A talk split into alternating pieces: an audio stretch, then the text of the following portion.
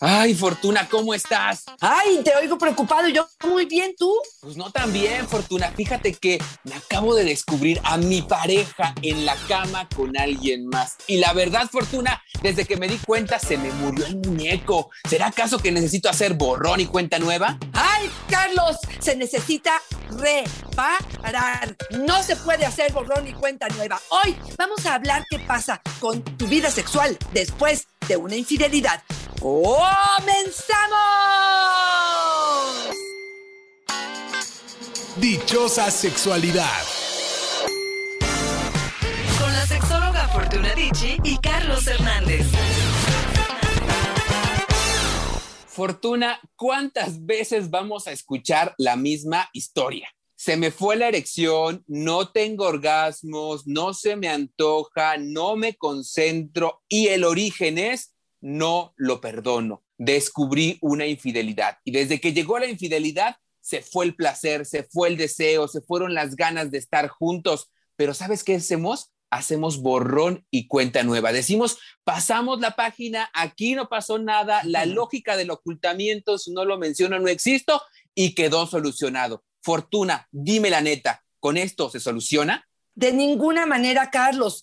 Entendamos que finalmente hubo una traición, hubo una ruptura, eh, hay enojo o rabia, hay una situación de injusticia, hay un ego que está destrozado, que está pisoteado, hay una situación de inseguridad, de vulnerabilidad, y eso nos hace no poder vincularnos por mucho tiempo se ha hablado si el sexo podemos hacerlo a un lado y no involucrar emociones, quizá en un sexo casual, pero una relación estable es complicadísimo. Tenemos que entender que para poder realmente reconstruirnos, tenemos que reparar. ¿Y cómo se repara? Se tiene que pedir perdón, se tiene que revisar qué fue lo que sucedió, se tienen que hacer responsables ambos, se tiene que hacer un nuevo plan de acción y tenemos que hacer esto con mucha paciencia, Carlos, día a día, momento a momento, caricia a caricia, abrazo a abrazo, beso a beso. No podemos pensar que de un día para otro voy a tener un coito y este va a ser satisfactorio, porque la imaginación y las fantasías entran en juego tremendamente, Carlos. Sí, y aquí me gusta mucho lo que dices porque yo creo que hay que reparar para no repetir, ¿no? Como tú bien dices, cuando no reparamos, cuando solamente hacemos esta lógica de dejar a un lado y hacer el borrón y cuenta nueva, el riesgo es que como no reparamos aquello que originó la infidelidad, seguramente se va a repetir y nos vamos a topar con la misma historia. Si no establecemos acciones concretas, específicas y acuerdos específicos a los que cada uno se compromete para solucionar, es muy posible que esta historia se repita. Y es algo que de verdad, Fortuna, puede mermar muchísimo la vida íntima en pareja, como nos dice Clarisa. La, infidelidad de mi pareja destruyó nuestra vida sexual. No puedo estar con él en la cama, ni siquiera pensarlo. Me siento traicionada. Exactamente. Y esa traición tiene mucho que ver con qué pasó con la historia, Carlos. Fíjate, a veces eh, tiene que ver con una historia de una sola noche, a veces tiene que ver con que te enteraste que a lo mejor tiene largo tiempo con esta persona. A veces viste imágenes o viste conversaciones que se quedan, ¿qué te digo? Como una huella en nuestro cerebro. A veces hasta familia tienen del otro lado. A veces se hizo un escándalo enorme donde arrastré a mis hijos, donde todo el mundo se enteró, hasta las pancartas y las este, mantas que de pronto cuelgan en las colonias y dicen, el señor Pancho Pérez es un infiel, no te metas con él. Y yo digo, mientras más grande hagas el escándalo, mientras más profunda hagas la herida, mientras más dolor se haga, es más difícil procesar si es que queremos intentar reconstruir, Carlos. Entonces, sí, sí creo que todo esto le va a dar un sentido distinto. Y también tiene mucho que ver, Carlos, en cómo responda el otro. Estoy pensando en aquel que fue infiel. Si respondo ahora sí que con la cola entre las patas, pensando en, me arrepiento, me sentí muy mal, quiero encontrarte de nuevo, quiero conectar de nuevo contigo, quiero ver cómo reconstruimos, es una historia. Quiero pedirte perdón y poder establecer nuevos caminos hacia adelante.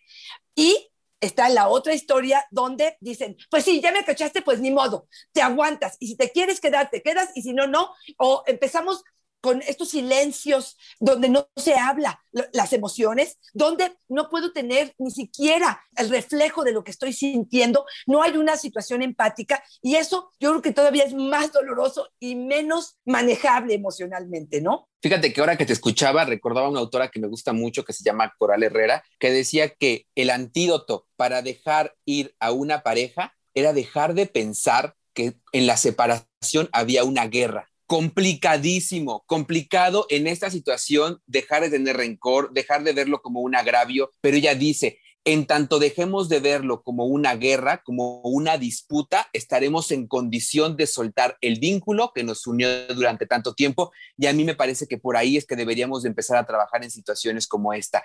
Clina nos dice, Fortuna, mi esposo me dice que si no lo dejo que me haga sexo anal, se irá con otra y sí le creo porque sí creo que me cumpla, dice. Ay, Dios mío, ante esa amenaza, eh, yo creo que sí sería importantísimo entender que no funcionamos a partir del miedo o no se originan cosas positivas a raíz del miedo. Y es muy poco sensible creer que voy a entender o voy a tratar de hacer algo en contra de lo que yo quiero y necesito solamente por darte gusto. Ahí es donde yo cuestionaría si esto es amor, si esta persona realmente la procura, ¿no? Porque pensar que tú no quieres y que yo te voy a obligar por el temor de que yo me vaya con otra, me parece que eso no es amor, ¿no, Carlos? Sí, yo también lo creo. Imagínate que estás condicionado todo el tiempo, que te amenazan todo el tiempo, la base principal del amor y de la compañía y de la complicidad es la posibilidad de sentirnos libres. Pero cuando alguien me está amenazando, la libertad se cuarta y entonces de verdad puedes vivir en pasión, en amor, en empatía con alguien que todo el tiempo te está amenazando. Y dos, Fortuna, lo que tú siempre dices que se tiene que hacer cuando el otro nos pide sexo anal. cuéntanos, Fortuna, cuéntanos. Bueno, es que entendamos algo. El ano tiene una cantidad enorme de terminaciones nerviosas y puede ser una actividad muy placentera, pero puede ser que no, puede que se me antoje y puede ser que no. Entonces, el consejo aquí es bien práctico. Agarren un pepino, el más grande que encuentren, le ponen un condón y le dicen, hoy te penetro a ti y mañana me penetro a mí.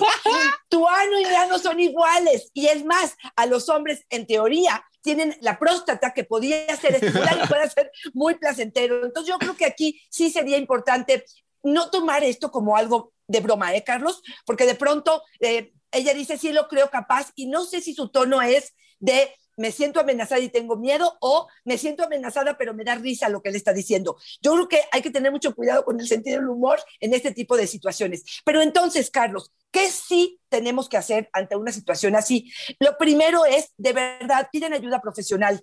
No es fácil después de una infidelidad reconstruirnos solos. Generalmente necesitamos una tercera persona que nos ayude a ser objetivos, a tratar de quitar expectativas, a realmente hacernos responsables, a trazar un nuevo camino. Todo esto nos ayuda definitivamente una terapia. Creo que en el reparar está el generar de nuevo confianza, el establecer nuevas pautas, el saber qué me generó o por qué lo busqué qué necesitaba que no estaba yo encontrando a lo mejor en la relación de pareja y no con esto estoy diciendo que no seamos responsables aquellos que lo cometimos, pero me parece que esto podría ser el principio. Y una vez que estamos en esta reparación, entonces creo que hay mucho trabajo que hacer para aquel que está queriendo vincularse con esta persona que fue infiel. Oye, y también me gustaría mucho que ahora que hablamos de infidelidad, pues definamos qué es infidelidad, ¿no? Yo creo que tiene parangones diferentes para cada uno de nosotros y a lo mejor un encuentro sexual puede ser para algunos una infidelidad, pero para otros tal vez solamente una mentira y ya es una infidelidad. Y Sera nos dice, mi esposo me dijo que nunca había estado con otra mujer antes de mí, que yo era la primera mujer en su vida. Hace poco me enteré que sí tuvo otra novia en su juventud. Me mintió me siento traicionada, me siento que fue infiel. Ay, Carlos, mira, acabas de decir algo sumamente importante y es poder definir qué es infidelidad en cada pareja, porque en su lenguaje de él quizá quiso ocultarlo y para él es una o mentira piadosa o, o a lo mejor no estuvo físicamente con la otra, a lo mejor nada más fueron novios. Yo creo que aquí muchas veces tenemos mucho miedo, Carlos, de confesar cosas porque no sabemos cómo va a reaccionar el otro. Si en su carácter, en su temperamento, en la forma en la que nos vinculamos, creemos que es una persona celosa, controladora, probablemente de entrada voy a tratar de evitar este tipo de temas. Y ahí me voy a ¿Cuántas veces nos han dicho, fue infiel porque se masturbó frente a pornografía? Fue infiel porque se está texteando con su amiga de la infancia. Fue infiel porque se está comunicando o se está masturbando con su amiga que vive en Rusia y se mandan packs fue infiel porque eh, se dieron un beso o un buen agarrón en una fiesta de fin de año de la empresa y ahí terminó el asunto. Entonces, yo sí creo que ante ello tendremos que tener como muy claro qué infidelidad se cometió y dimensionar, Carlos. Yo a veces les digo que, a veces, que es muy importante ver lo que sí tenemos, lo que sí hay con nosotros, porque estamos haciendo muy grande lo que está pasando enfrente. Creemos, por ejemplo, que el otro no tiene posibilidades de privacidad, como estaría hablando en la parte de la masturbación. Es su cuerpo, es su intimidad, a mí no me ha faltado nada. ¿Dónde está el error? Y yo hago tan grande el asunto que ya no me quiero vincular con él, ya no quiero relacionarme con él, ya siento que me ofendió tremendamente. Híjole, ahí yo creo que cada quien tendrá que ajustarse a la medida de la ofensa y escuchar las necesidades de ambos para poder realmente hacer un acuerdo ahí, Carlos. Y ahora que estás hablando de comunicar fortuna, me encanta lo que nos pregunta don Javier el Grande, así se llama. Sospecho que mi esposa me fue infiel ella no me lo confirma. Yo no sé cómo hacer para que me diga que de verdad lo fue. Tengo todas las pruebas, pero aún así ella lo niega. Híjole, Carlos, yo creo que esta es la historia de muchas y muchas y muchos que viven en pareja, ¿no? La necesidad de que me lo confirme, a veces con pruebas en la mano, ¿eh? Con fotos, con imágenes, con conversaciones y el otro lo sigue negando. Ya aquí yo pensaría, primero, claro, en el compromiso de pareja de permitir sanar, ¿no? Segundo, a veces, y aquí no sé si me vas a matar, Carlos, pero a veces no estoy tan segura que sea necesario confirmar o no confirmar que esto sucedió. Pareciera como que necesitamos uno, dos, tres, cuatro para poder manejar la infidelidad. Yo creo que cada caso es distinto, cada situación es distinta y habrá que ver si, a dónde queremos poner la mirada. Si te es tan importante que te lo confirmen, ¿qué va a pasar después? Exacto. ¿Qué es lo que voy a tratar de corregir? Entonces, toda la vida me la voy a pasar diciéndole, es que eres un mentiroso. ¿De qué me sirve esta información? A veces yo les digo, miremos qué sí hay, si él quiere estar contigo, si ella quiere estar contigo. Aunque te voy a contar algo, Carlos. Yo sí creo que en esta cuestión de género la infidelidad es distinta. Yo creo que los hombres sienten su ego muy maltratado a diferencia de la mujer, que no creo que se vaya al ego, creo que se va mucho más a la cuestión romántica, sensible, de seguridad, de ser la única, de ser la importante en la vida de ese hombre. ¿eh? Fíjate que quiero sumar lo que nos estás diciendo con una de las historias de vida que nos comparte Liliana a través de nuestras redes sociales, arroba Fortuna yo soy Carlos Hernández en Facebook. Nos dice, por ejemplo, Fortuna, ¿Es recomendable preguntarle a mi pareja los detalles de la infidelidad? Sé que podría resultar insano, pero necesito saberlo. ¿Para qué? La respuesta es ¿para qué? Eh, lo único que a veces va a pasar con este tipo de informaciones es que se va a fijar en tu mente, vas a recrear la fantasía y va a ser mucho más difícil poderlas eliminar, poder ahora sí que competir con esa imagen.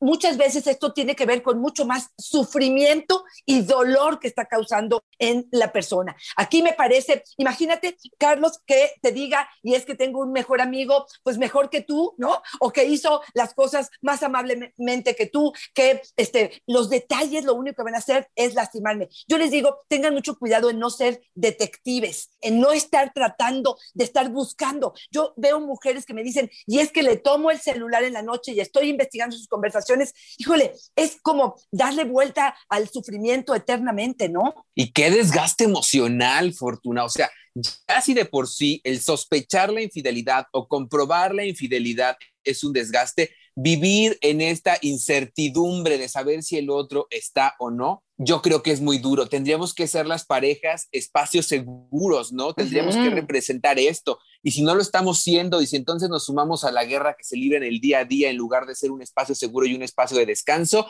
tendríamos que replantearnos si estamos en el lugar correcto. Y justo por esto, Fortuna, te quiero preguntar antes de ir con la historia de Toño, esquemáticamente Fortuna, si yo tuviera que ponerlo en pasos, de manera general, aunque sabemos que cada historia es diferente, ¿qué tendría que hacer yo si descubro una infidelidad y estoy interesado en buscar solución? Mira, yo sí me acercaría primero no tomaría decisiones impulsivas en el momento, trataría de serenarme, trataría de no involucrar ni a mis hijos, ni a mis padres, ni a su gente, trataría de poder realmente primero sentir lo que estoy viviendo y poder procesarlo. Me acercaría a un profesional que me ayude y me acompañe probablemente en este proceso para saber qué quiero, cómo es que quiero manejar esta situación. Eh, definitivamente creo que eh, sería acercarme a mi pareja y probablemente en un momento donde haya un poco más de serenidad, tener claridad para poder decir, me enteré de esto, supe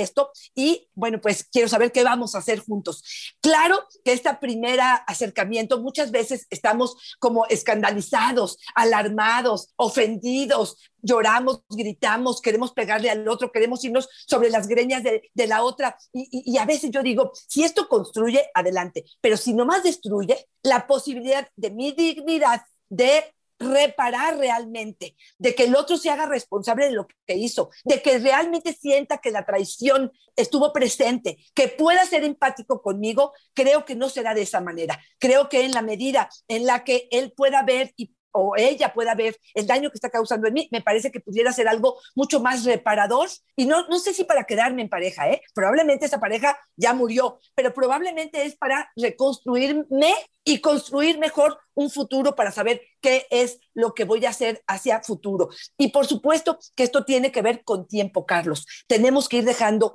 caer las ideas. Tengo que ver la respuesta de mi pareja. Tengo que saber cómo es que el otro lo va a tomar, cómo va a responder. Si esto es la primera vez, si es la segunda, si es la quinta vez que sucede. O sea, también todo este tipo de situaciones creo que serán parte, si soy económicamente este, activa y, y, autosuficiente, si no lo soy, si me siento amarrada a esta relación, si lo que quiero es cerrar un ojo. Ahí te va otra, Carlos. No estoy diciendo si está bien o mal, si lo pruebo o no, pero ahí te va otra. ¿Cuántas mujeres deciden no ventilarlo, no hablarlo, porque saben que esto va a causar una separación y no quieren? A pesar de todo lo que estoy viviendo, no quiero abrirlo, no quiero que él sepa que yo lo sé. Y acabas de tocar un punto que a mí me parece fundamental, Fortuna, y que también nos pregunta Lía, ¿no? Sorprendí a mi esposo por segunda ocasión con otra mujer. La primera lo perdoné, pero siento que en esta ya no tengo fuerza para perdonarlo. ¿Se puede hacer alguien, se puede hacer algo con alguien que repite infidelidades? Mira, es bien complicado. Me encantaría decirte que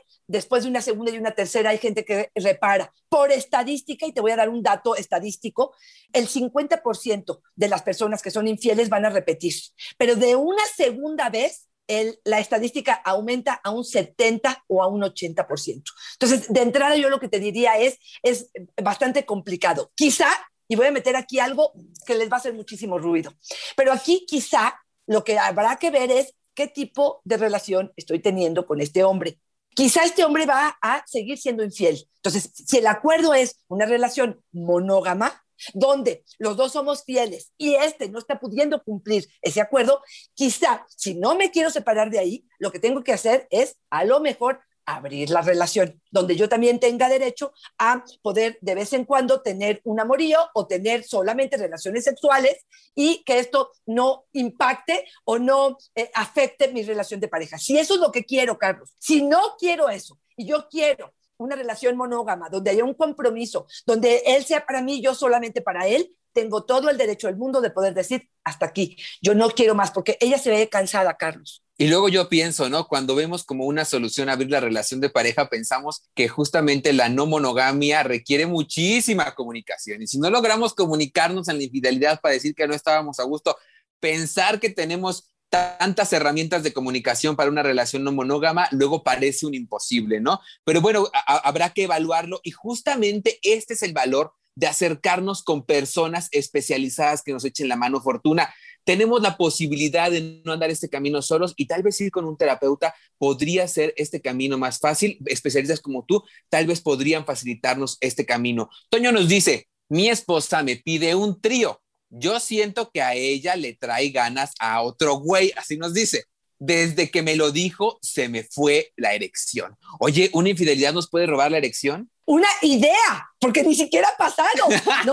Una fantasía pero claro que sí se puede bajar el autoestima. Puedo pensar que si ella tiene deseo de echarse, como ella dice, al otro güey, lo que va a pasar es que entonces ya no me desea, ¿no? ¿Cómo podemos culparnos? Somos sumamente culpígenos, Carlos, y yo sí creo que esto puede generar tanta inquietud que por supuesto, afecte la lubricación, el deseo, la erección y hasta la capacidad de tener un orgasmo. Entonces, yo creo que aquí hay que hablarlo de frente, con valentía, para saber que probablemente sí tiene que ver con que se quiere echar al otro, probablemente no tiene que ver con ello y de verdad es una fantasía que trae en la mente, probablemente a la primera que tú le dices de qué carajos estás hablando, esto no es parte de mi eh, idea de lo que es una vida sexual satisfactoria, la otra se queda callada y se acabó, y ojo, aquí el trabajo va a tener que ser de él, porque fíjate, no se ha cometido la infidelidad, pero él ya se sembró en la cabeza a ese hombre y a esa mujer teniendo este sexo y lo que hace es generarle tanta inseguridad que no le permite la elección. Entonces el trabajo va a tener que ser de él, Carlos. Claro, ella puede corroborar la información o puede ser que diga, no, no, no, no, no, ni te preocupes, fue una idea estúpida que se me ocurrió en el momento. Habrá que ver. Y sí, ante eso, sí creo que sea aumentar o disminuir la emoción que él tiene. Déjame decirte algo. ¿Quieres decir algo de esto? Porque te quiero decir algo de Tania. Nada más decirte, Fortuna, yo creo que la infidelidad tiene mucho de pensamiento mágico. Y es bien difícil ese, esa línea, ¿no? Entre lo que me estoy imaginando y lo que de verdad es. Porque cuando también es, como no se comprueba, se vive también en esta sospecha y en esta imaginación. Yo creo que de ahí viene la necesidad de comprobarlo, ¿no?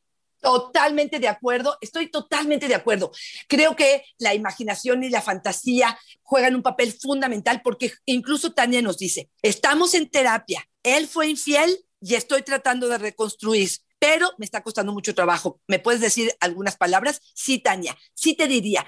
Estás siguiendo el camino adecuado. Me parece que esto es lo que hay que hacer, tratar de reparar. Fíjate, les voy a decir algunos tips que pudieran ayudarles. Definitivamente tenemos que pensar que el otro tiene que reparar. Estoy pensando en el la esposo de Tania.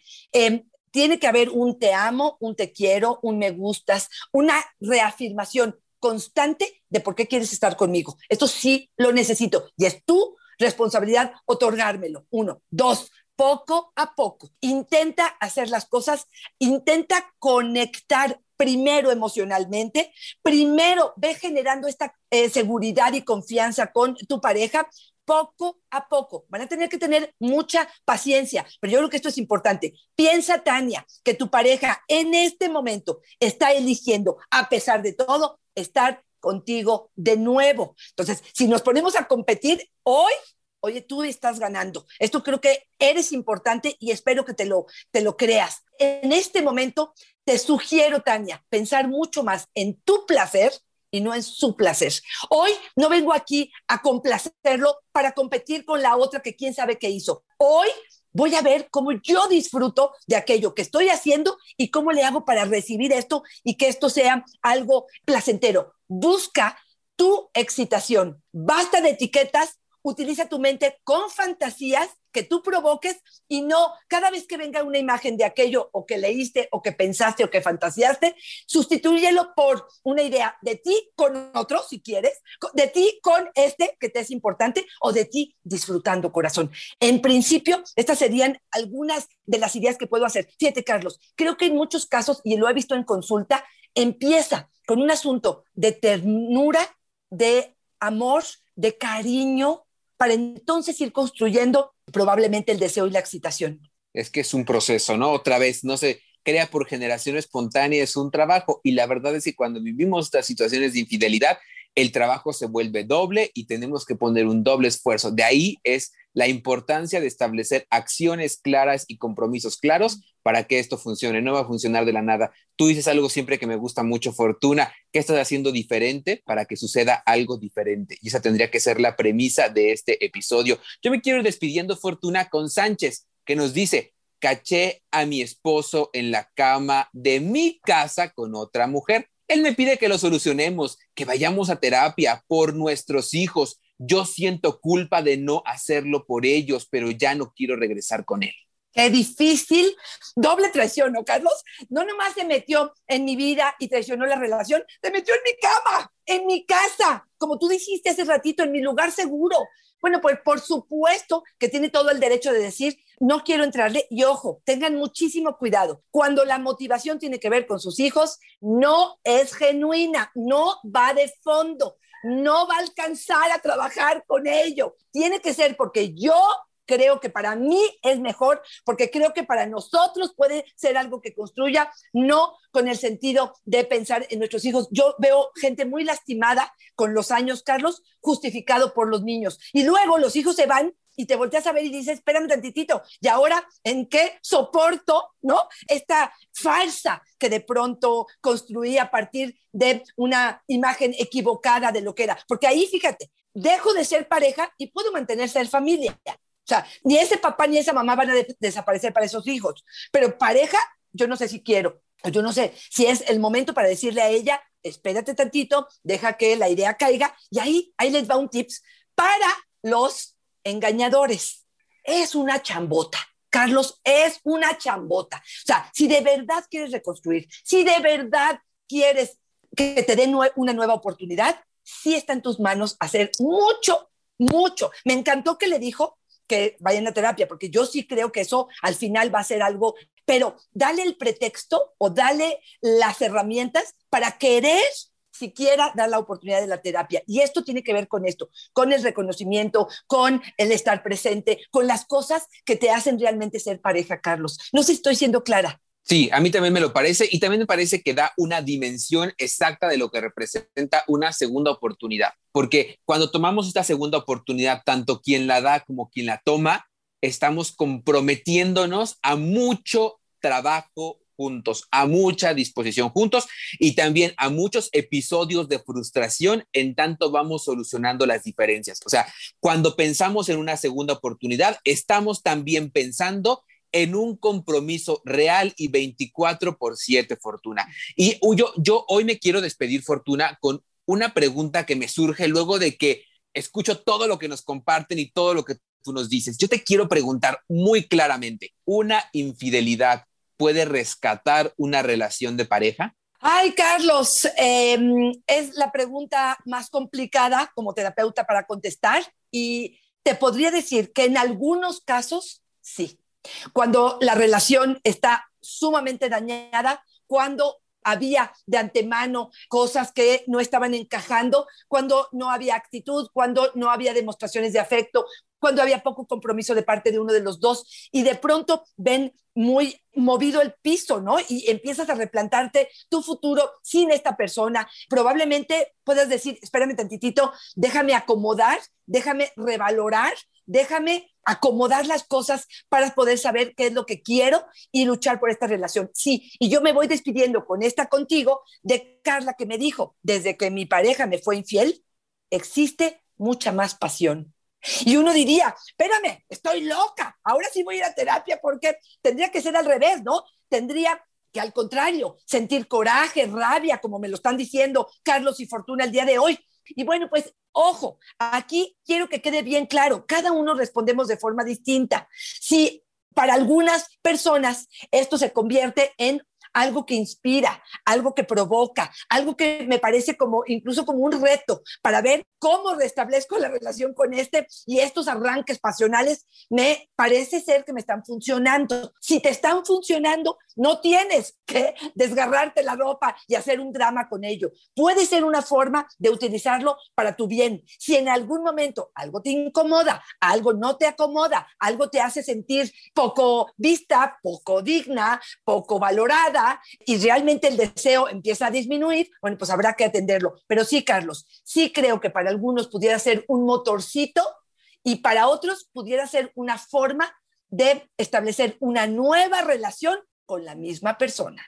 Es eso que llaman resiliencia los terapeutas, ¿no? De lo bueno hacer, de lo malo hacer lo bueno. Oye, Fortuna, si tuviéramos que despedirnos y quedarnos con algunas ideas concretas sobre este episodio, ¿cuáles serían? Número uno, se requiere reparar. No hay manera de construir una vida sexual después de una infidelidad si estoy con la rabia, con la culpa, con el miedo, con el coraje. Necesitamos reparar. A veces reparar solos es muy complicado. Acérquense a un terapeuta que los guíe y que les permita realmente reconstruirse. Y esta parte donde no somos la misma pareja que antes, somos una nueva. Por lo tanto, los acuerdos, los diálogos, la comunicación va a tener que ser básica para que esta relación funcione. Y si es que quieres involucrarte emocionalmente y también sexualmente, piensa que esta pareja que tienes en este momento está queriendo hoy estar contigo y empieza a enfocarte en tu placer. Piensa que esto es poco a poco, empezando por un abrazo y dando tiempo para permitir que la excitación esté presente entre nosotros. Y yo solo sumaría, Fortuna, la necesidad de autodefinir nuestras características de infidelidad. ¿Qué es para mí infidelidad? ¿Qué es para mi pareja infidelidad? Hacérselo saber y estar de acuerdo. Que la definición venga de nuestras propias expectativas y no de expectativas ajenas. Fortuna, si queremos consultas, si queremos acercarnos a alguna pregunta, ¿dónde te encontramos? Claro que sí. Para consulta pueden escribir a Fortuna conferencias gmail.com o en mis redes sociales, arroba Fortuna es mi Twitter, Fortuna sexóloga es mi Facebook y en Instagram me encuentran como Fortuna Carlos, ¿a ti dónde te encontramos? Ahí me encuentran en Facebook como yo soy Carlos Hernández y en Instagram como El Sexo con Carlos. Fortuna, muchas gracias por este episodio que yo creo que es de esos episodios que salvan relaciones de pareja y sobre todo salvan orgasmos. Como siempre, fue una fortuna y una dicha estar contigo. Igualmente, Carlitos. Bye bye.